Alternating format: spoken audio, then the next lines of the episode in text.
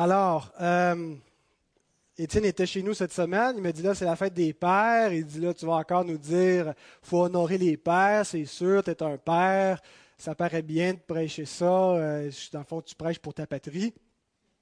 Alors, j'ai rectifié euh, ma façon d'apporter le message. Il y a deux façons de prêcher à la fête des pères soit d'exhorter les enfants à honorer leur père, comme j'ai fait à la fête des mères. Et l'autre façon, c'est d'exhorter les pères à aimer leurs enfants, à aimer leur famille, leur épouse.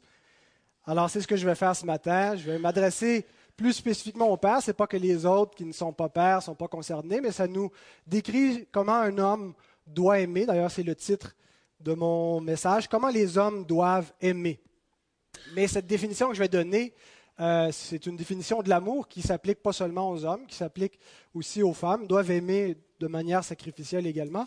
Mais euh, donc, les, premières personnes visées sont les hommes, les pères, les époux. Mais je vais donc, euh, comme je l'ai dit, pas juste m'adresser à la question à l'homme dans son rôle de père, mais plutôt comme, époux, comme chef de famille, euh, voilà, à l'homme dans ses, ses, différents rôles dans son foyer.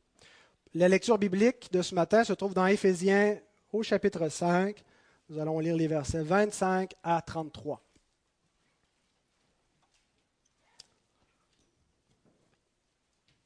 Marie, aimez vos femmes comme Christ a aimé l'Église et s'est livré lui-même pour elle, afin de la sanctifier par la parole après l'avoir purifiée par le baptême d'eau, afin de faire paraître devant lui cette Église glorieuse, sans tache, ni ride, ni rien de semblable, mais sainte et irrépréhensible.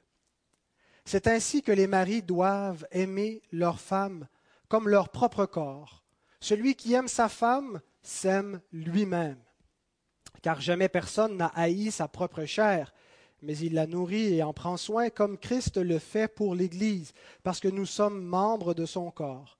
C'est pourquoi l'homme quittera son père et sa mère et s'attachera à sa femme, et les deux deviendront une seule chair. Ce mystère est grand, je dis cela par rapport à Christ et à l'Église.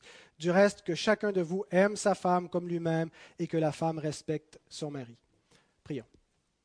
Notre Seigneur, nous voulons te bénir pour cette journée. Nous, nous voulons te rendre grâce pour la paternité. Seigneur, dans ce monde déchu, souvent les institutions que tu as établies sont devenues imparfaites, Seigneur, en raison du péché.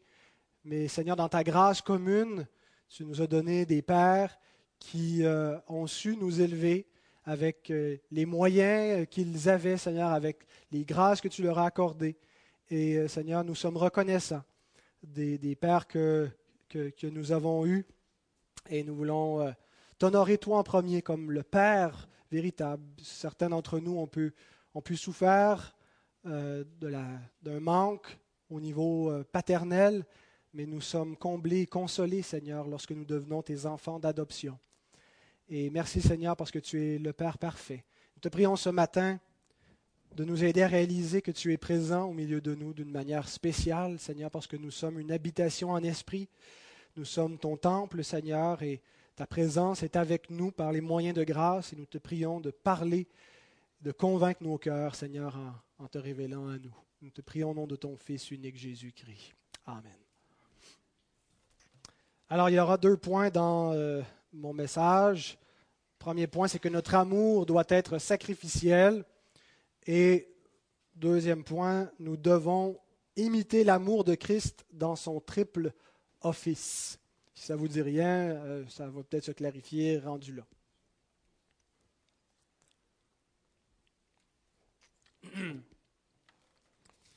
Il y a une bonne dose de confusion dans notre société sur ce qu'est l'amour et comment on doit aimer. Et cette confusion vient principalement de ce qu'on confond amour et sentiment, où on limite, on résume l'amour seulement à une question d'émotion, de sentiment. Et donc, ça nous amène à définir l'amour comme euh, ne, rien faire qui peut blesser les émotions. Et finalement, accommoder le plus possible les émotions, stimuler les émotions positivement chez l'autre. C'est ça l'amour de manière très générale dans toutes nos relations. Euh, alors l'amour, c'est de tout accepter de l'autre, de rien faire qui pourrait le blesser. Et je pense que c'est une confusion, c'est une erreur, ce n'est pas ça du tout l'amour, euh, ce n'est pas de ne pas blesser les sentiments. Les hommes de notre temps vivent une grande confusion quant à leur rôle, quant à ce, que devrait être un homme, ce que devrait faire un homme. Euh, on sait qu'il y a eu des, modèles différents dans le passé, des sociétés différentes de celles que nous avons aujourd'hui. On a laissé tomber beaucoup de choses de la société plus patriarcal, le modèle plus traditionnel de la famille et du mariage. Euh, et il y a je pense qu'il y, a eu des améliorations, mais il y a en même temps une confusion qui s'installe. Euh, et, les hommes, donc, sont confus en grande partie. Euh, il y a différents facteurs qui sont responsables de cela. Je pense que le, féminisme est venu avec un, certain rejet de la distinction entre les rôles de l'homme et de la femme. On refuse des distinctions qui viennent du Créateur. Et donc, quand on, évacue ces distinctions-là, bien, ça rend flou le rôle de chacun. Alors, on ne sait plus trop ce qu'on doit être parce que notre rôle est plus distingué. Euh, le, haut taux de divorce, de séparation euh, dans, les relations matrimoniales dans notre société, euh, on fait en sorte que beaucoup ont grandi et grandissent dans l'absence d'un père. Euh, c'est socialement un fléau. combien d'enfants donc vivent dans un foyer où ils n'ont pas de père ou deux parents? Et ce que ça crée souvent, c'est l'absence d'un modèle, parce que nous apprenons par imitation. s'il n'y a pas de père pour nous montrer ce que doit être un homme, pour nous montrer comment aimer, eh bien, ça crée une confusion euh, chez, les enfants qui grandissent, euh, chez les petits garçons en particulier qui n'auront pas de modèle auquel s'identifier plus tard. Et euh, dans le reste de la société non plus, il n'y a pas tellement de modèle de ce que devrait être un homme, le modèle masculin. On dirait qu'il y a même une espèce de crainte d'affirmer ce que devrait être l'homme. Eh bien, il n'en va pas ainsi de nous qui sommes croyants parce que nous avons un modèle. Nous ne sommes pas sans modèle. Nous avons un modèle qui nous montre comment aimer et qui nous montre spécifiquement, pour nous qui sommes des hommes, comment nous devons jouer notre rôle. Et ce modèle, c'est le Seigneur. Nous lisons dans Éphésiens 5 au verset 25, Marie, aimez vos femmes comme Christ a aimé l'Église et s'est livré lui-même pour elle. Alors c'est le verset clé de tout mon message.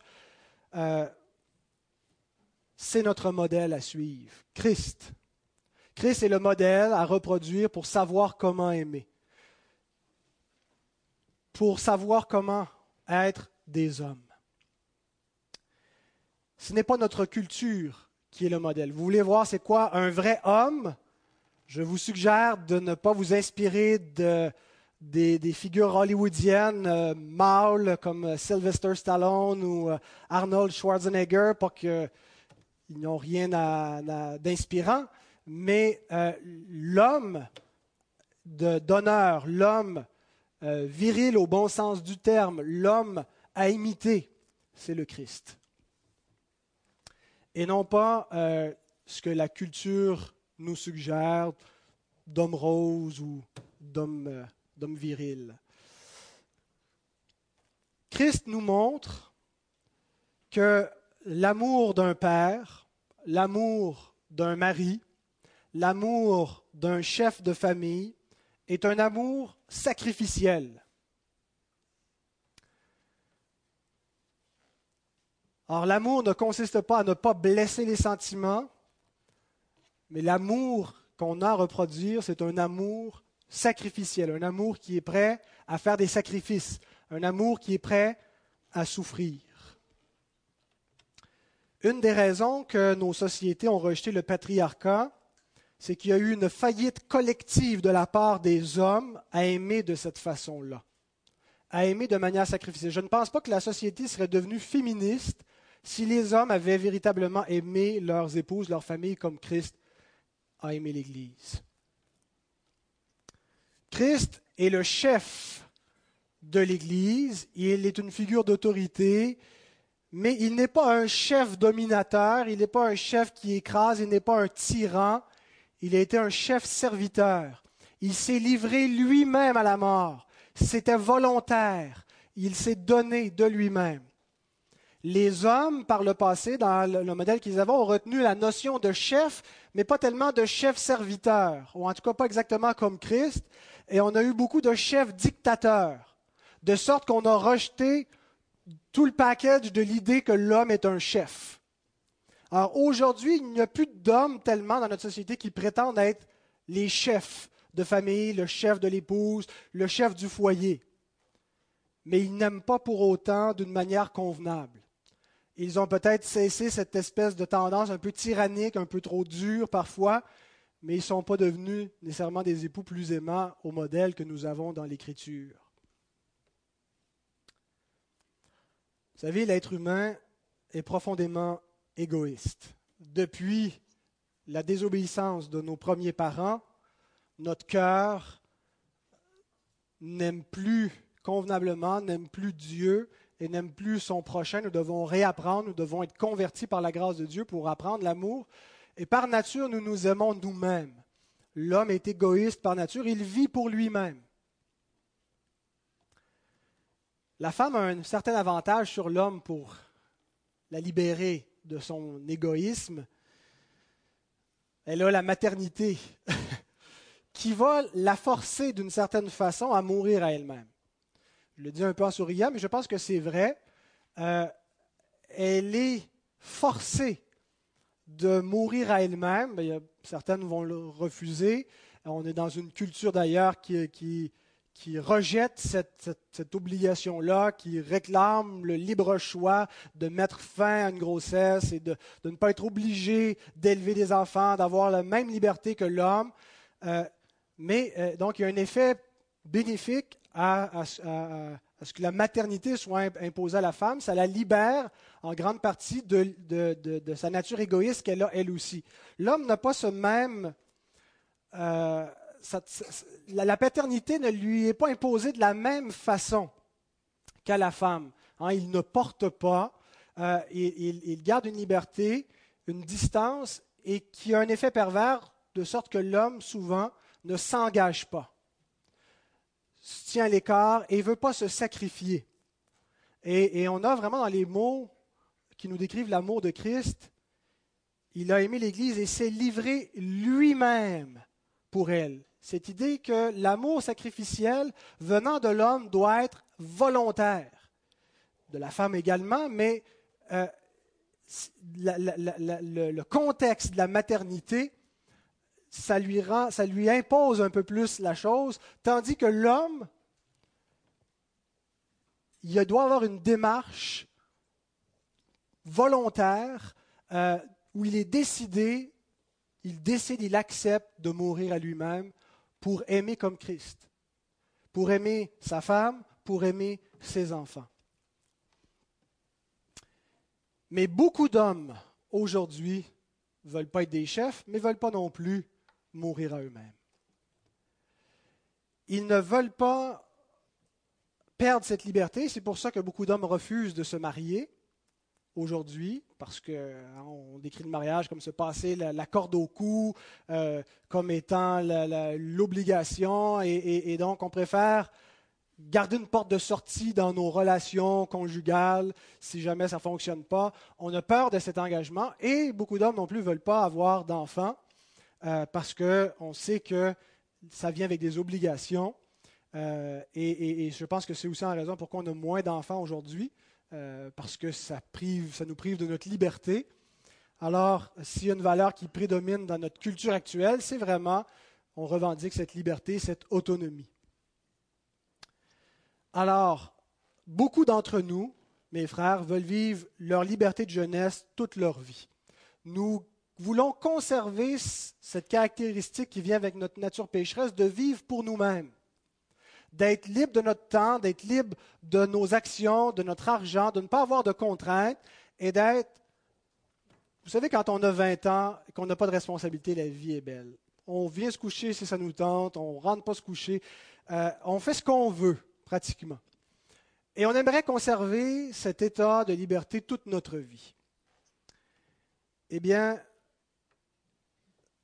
cette tendance-là explique pourquoi on retrouve infiniment plus de mères monoparentales que l'inverse. Il y a des pères monoparentales, mais statistiquement, je ne suis pas allé voir les chiffres, mais il y a beaucoup plus de mères monoparentales parce que les hommes veulent garder cette liberté, cette autonomie ça va avec notre nature profondément égoïste. Les hommes qui agissent ainsi n'aiment pas comme Christ a aimé l'Église. Ils ne pratiquent pas l'amour au sens biblique.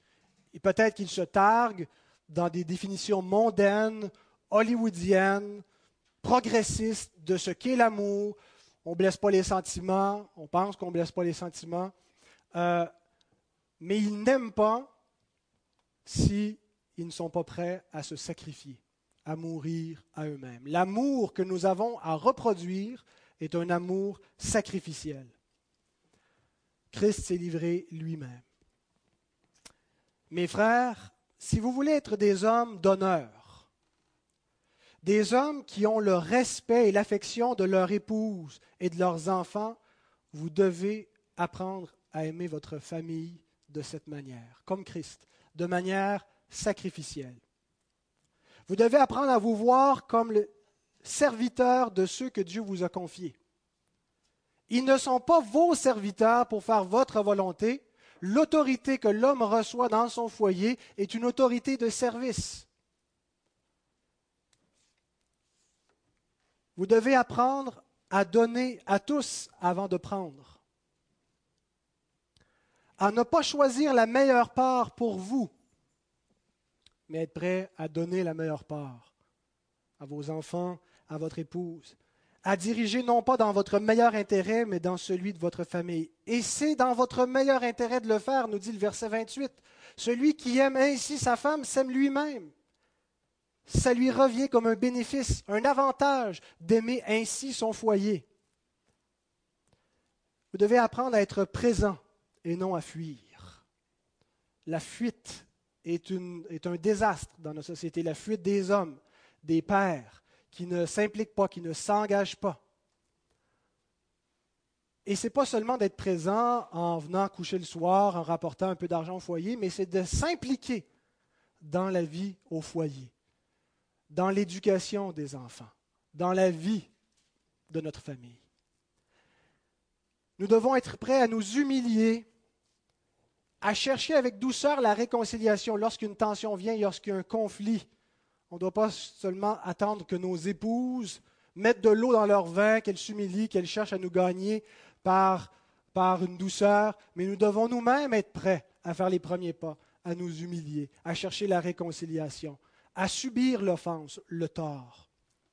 Nous devons être prêts à prendre toutes nos responsabilités, sachant que nous allons rendre des comptes à Dieu pour la façon dont nous avons aimé ou pas aimé notre famille.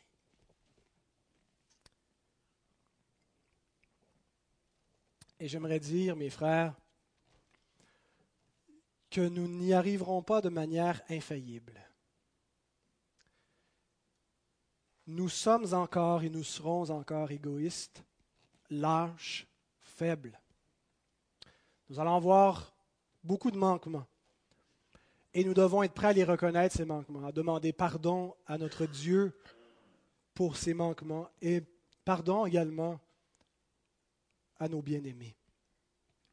Mais nous devons tendre vers cet amour et nous devons le reproduire, cet amour sacrificiel à l'image de Christ.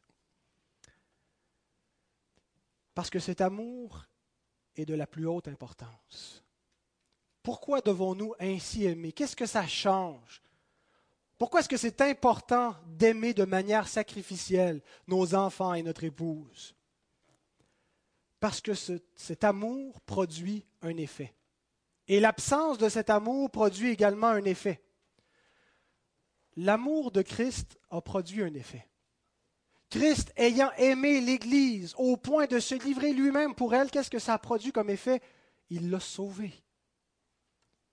Il l'a transformé, il l'a sanctifié, il l'a purifié. Ça a eu un effet bénéfique. L'amour de Christ a transformé l'Église. de la même façon, l'amour de l'homme pour les siens va sauver les siens. À un degré différent, je ne dis pas qu'il va les sauver de l'enfer, c'est pas, il ne va pas les sauver de manière salvifique, mais il va avoir un effet bénéfique sur les siens. Si vous aimez ainsi votre femme, elle va être comblée, elle va être épanouie, elle va être empressée, elle va être dévouée, elle va peut-être même être soumise.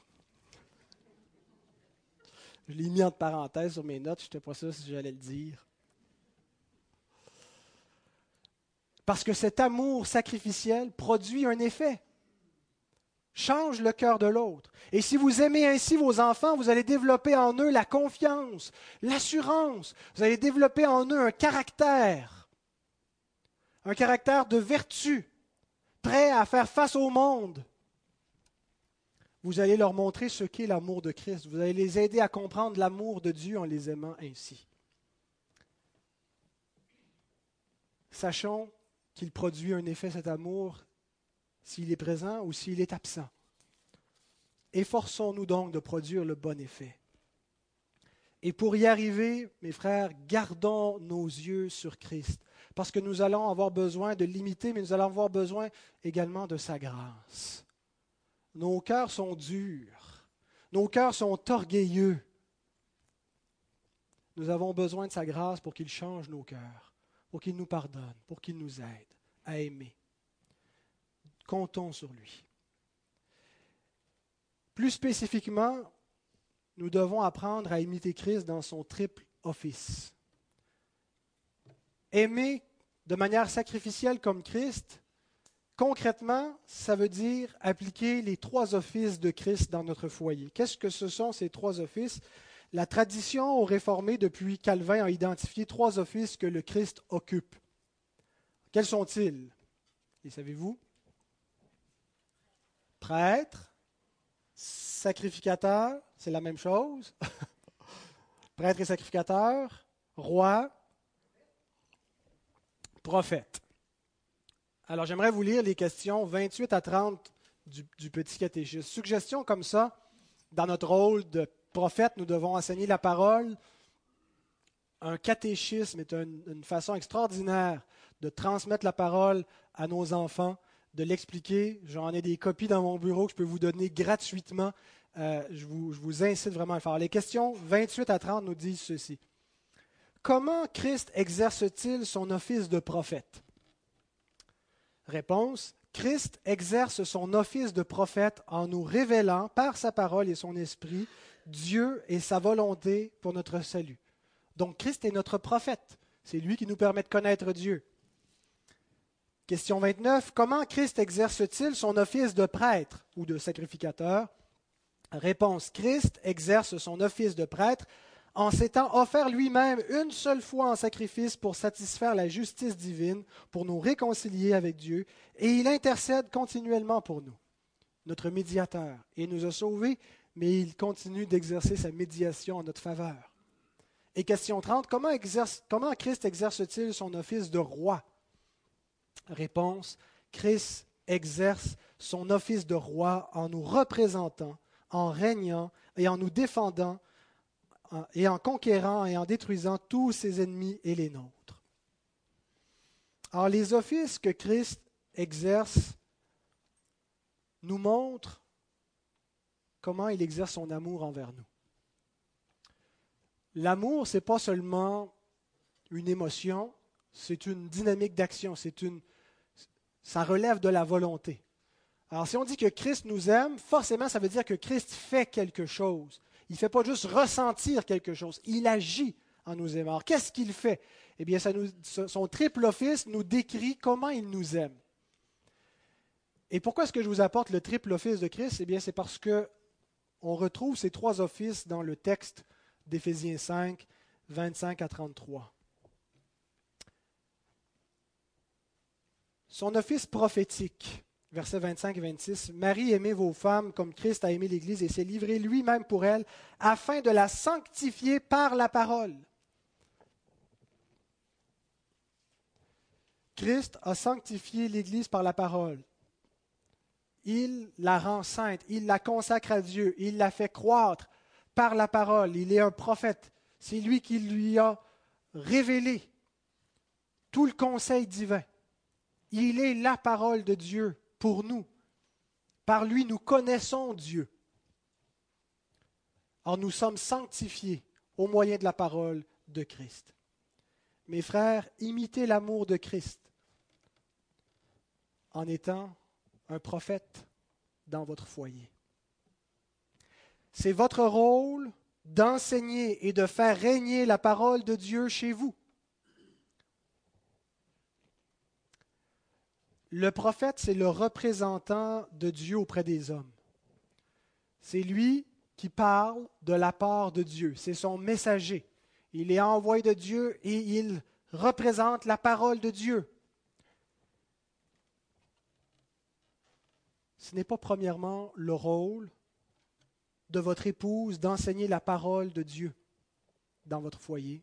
C'est votre rôle.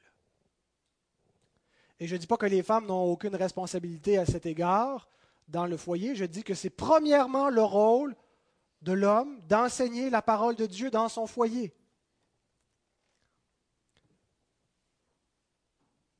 Et je sais que dans beaucoup de foyers, les hommes sont plutôt passifs face à cette responsabilité. On l'a délégué à nos femmes. Mes frères, ce n'est pas ainsi que nous devons agir. Nous avons une responsabilité vis-à-vis de Dieu, d'aimer Christ, d'aimer nos épouses comme Christ, à aimer l'Église. Qu'est-ce que ça veut dire? Il a sanctifié l'Église par sa parole. Nous devons être des porte-paroles pour Dieu, pour aimer notre famille comme nous le devons. Nous devons donc être capables de l'enseigner. Nous devons être capables de l'étudier pour la transmettre à nos enfants et à notre épouse.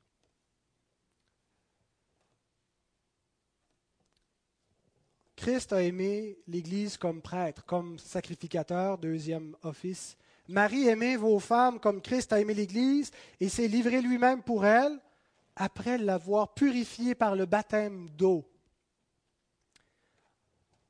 Le rôle d'un prêtre, c'est de purifier et de faire la médiation. Christ a aimé l'Église en la purifiant par son baptême. Ici, le, texte nous dit a purifié par le baptême d'eau. La référence le baptême d'eau nous renvoie au baptême de Christ. Lorsque nous nous faisons baptiser dans l'eau, ça nous renvoie au baptême que Christ a reçu.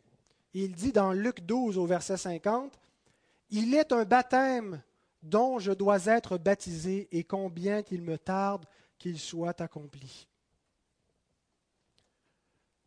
Donc notre baptême d'eau étant la mort du Seigneur en son baptême. Sa mort nous a purifiés du péché. C'est ce que nous avons lu après l'avoir purifié par le baptême d'eau. Alors ça renvoie à la purification que Christ a fait de nos péchés. Il nous a aimés comme dans son office prophétique et il nous a aimés dans son office sacerdotal, comme prêtre. Qu'est-ce que ça veut dire dans la façon dont nous devons aimer notre foyer? Ça veut dire que nous sommes non seulement le représentant de Dieu auprès de notre famille, dans l'office prophétique, le prophète représente Dieu auprès des hommes, mais le prêtre représente les hommes auprès de Dieu. c'est l'inverse. Le prophète représente Dieu auprès des hommes et le prêtre représente les hommes auprès de Dieu. Il vient pour les purifier et pour intercéder en leur faveur nous portons la responsabilité de notre foyer. Nous sommes imputables. Voyez-vous, Dieu ne traite pas par un individualisme absolu. Chacun va rendre compte pour lui-même. Mais ceux qui ont exercé des responsabilités dans le monde. Celui qui a été premier ministre va rendre compte de son administration. Celui qui a été pasteur va rendre compte de ce qu'il aura fait dans son rôle pastoral. Celui qui a été père et mari va rendre compte de la responsabilité qu'il avait. Il est représentant des siens. Et il est imputable pour ce qui est fait sous sa responsabilité dans son foyer, bien que chacun va rendre des comptes pour lui-même. Et cette représentation, puisque nous représentons les nôtres devant Dieu, vient avec une fonction primordiale, celle d'intercéder. L'intercession, c'est-à-dire prier. Nous devons prier pour les nôtres. Nous devons être les premiers au front à intercéder pour nos épouses, nos enfants. Et d'une certaine façon, nous jouons le rôle de médiateur comme les apôtres le faisaient lorsque Paul écrit dans 2 Corinthiens 5.20, il dit, Nous faisons donc les fonctions d'ambassadeurs pour Christ, comme si Dieu exhortait par nous, nous vous en supplions au nom de Christ, soyez réconciliés avec Dieu. Le prêtre intercède, il est le médiateur entre deux. Il intercède auprès de Dieu pour les siens, mais il intercède auprès des siens afin, comme on lit ici, que les siens soient réconciliés avec Dieu, qu'ils marchent avec Dieu, en obéissance à Dieu. Alors, nous avons ce double rôle d'enseigner la parole de Dieu comme prophète, de prier, d'être des médiateurs, d'être les représentants. Et finalement, Christ est un roi. Et je crois que les versets suivants reflètent l'office royal de Christ.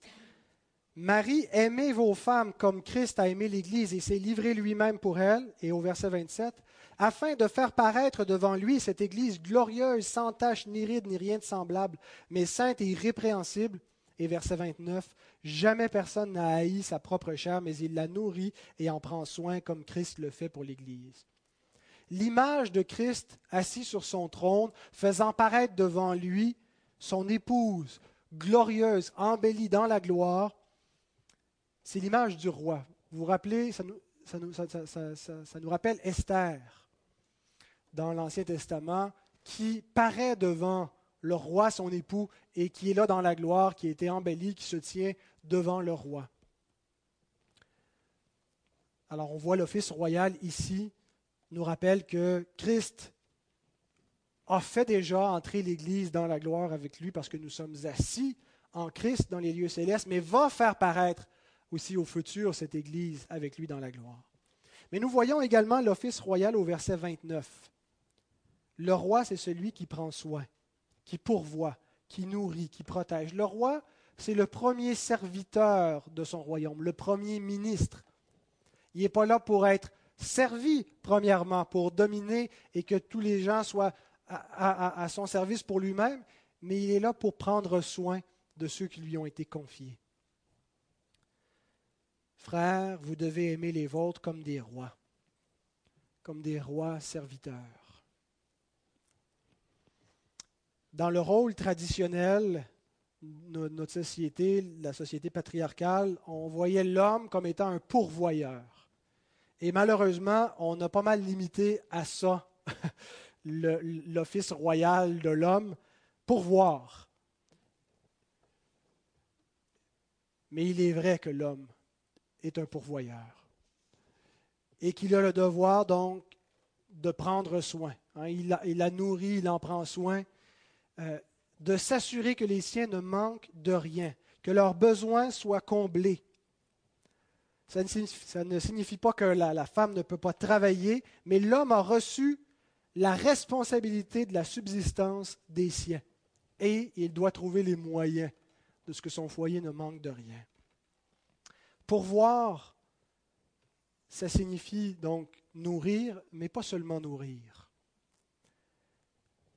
Ça veut dire prendre soin, s'assurer que les nôtres aient une vie de qualité, qu'il soit heureux. Qu'il soit heureux non pas dans la définition du monde de ce qu'est le bonheur, mais dans la définition biblique du bonheur. Heureux dans le bien tel que Dieu le définit. Il doit chercher ce qu'il y a de mieux pour les siens et être prêt à se sacrifier pour l'obtenir. Le roi a aussi un autre rôle, en plus de prendre soin, c'est celui de protéger nous devons assurer la protection de nos foyers. Ça inclut la protection physique, qui est implicite quand on dit qu'on doit pourvoir, qu'il ne manque de rien, mais on ne vit pas constamment sous la menace d'invasion, euh, de, de barbares qui pourraient donc nous attaquer. Mais la protection n'est pas seulement une protection physique, bien que c'est inclus fondamentalement. Nous devons également assurer la protection spirituelle. Protéger leur âme du monde et d'eux-mêmes, du péché et de sa puissance malicieuse. Nous allons protéger nos femmes en leur assurant le réconfort. Vous savez, et je ne veux pas du tout insulter qui que ce soit en disant ça, l'Écriture dit que les femmes sont un sexe plus faible. Ce que ça veut dire, c'est qu'elles sont vulnérables et qu'on doit les protéger. Et leur vulnérabilité n'est pas seulement physique, elle est au niveau de leurs émotions, de leur état d'être. Et nous devons assurer un réconfort, une stabilité dans le foyer. Nous devons les encourager, les protéger des pressions du monde. Il y a toutes sortes de mensonges dans le monde qui vont croire aux femmes, qui mettent de la pression pour eux, qui leur donnent des standards de beauté, des standards euh, dans leur vie sociale qu'elles doivent être. Et nous devons les protéger de ces faux standards et savoir les encourager, savoir les combler. Et nous devons protéger nos enfants. Nous ne sommes pas dans un monde où tout est rose, où on peut les laisser lousses sans problème, il n'y a aucun danger qui les guette. Je ne voudrais pas vous donner l'impression qu'il faut être des, espèces de, de, fanatiques qui, qui, enferment nos enfants dans la maison euh, de peur qu'il leur arrive un danger, qui attrape un coup de soleil. Mais sachons qu'il y a beaucoup de prédateurs dans le monde. Et nous devons préserver nos enfants de ces prédateurs. Des prédateurs qui peuvent venir littéralement en personne devant eux, mais des prédateurs qui se présentent dans l'esprit de nos enfants sous forme de mensonges, qui leur font développer des, aspirations qui sont, mauvaises, des ambitions qui, sont un mensonge, qui sont des convoitises trompeuses. Ils se font enseigner des choses à la télévision, à l'école, dans les jeux. C'est à nous de les accompagner au travers de cela, de protéger leur âme. Pas de, les empêcher de vivre, mais de les, de, les, de les, accompagner, de les protéger au travers de tout ce qu'ils vivent, jusqu'à ce qu'ils soient capables de veiller sur eux-mêmes. Ce sont des enfants. Un foyer, nous devons le voir comme étant un petit royaume. Il y a différentes grosseurs d'administration dans le monde, hein, si on part de l'univers en descendant, et la plus petite expression d'un royaume, parce que ça prend au moins deux pour former un royaume, c'est le foyer, c'est la famille. On ne vit pas de n'importe quelle façon dans un royaume, dans n'importe quel royaume. Et le roi a le devoir de faire régner la parole de Dieu chez lui. C'est notre rôle. On ne peut pas juste être passif. Nous avons la responsabilité devant Dieu, si nous voulons aimer notre foyer comme Christ a aimé l'Église, de faire régner la parole de Dieu. C'est comme ça que ça règne un roi, en appliquant la constitution qu'il a reçue de Dieu. Parce que nous représentons l'autorité de Dieu auprès des nôtres. Paul nous dit, je termine avec cette dernière citation, que toute personne soit soumise aux autorités supérieures, car il n'y a point d'autorité qui ne vienne de Dieu. Et les autorités qui existent ont été instituées de Dieu. C'est pourquoi celui qui s'oppose à l'autorité résiste à l'ordre que Dieu a établi. Bien sûr, le contexte nous parle des autorités civiles, mais il nous dit que toutes les autorités établies, incluant celles du Père, viennent de Dieu. Et nous avons donc une responsabilité d'exercer cette autorité qui réside dans la parole de Dieu, de la faire régner dans notre foyer, de l'enseigner, de la faire être révérée. Bien-aimés, j'espère que ces paroles d'exhortation ne décourageront personne. Je sais et pendant que je préparais cela, je me disais, ça va peut-être produire cet effet-là, d'un standard trop élevé, un peu idéaliste, impossible à atteindre. Et donc, plutôt que de s'efforcer, on va juste se sentir un peu découragé, on va laisser ça de côté, ça va passer, et on va revenir à notre vie habituelle. N'ayez pas cette attitude vis-à-vis -vis de cette exhortation. Un frère pourrait être triste en entendant ces paroles en se disant je ne l'ai pas fait ou je ne le fais pas et c'est au-delà de mes capacités. Ne vous découragez pas. Faites simplement confesser à Dieu vos manquements. Vous savez, notre Dieu résiste aux orgueilleux, à ceux qui refusent de confesser, d'admettre devant lui, à ceux qui refusent de chercher sa grâce.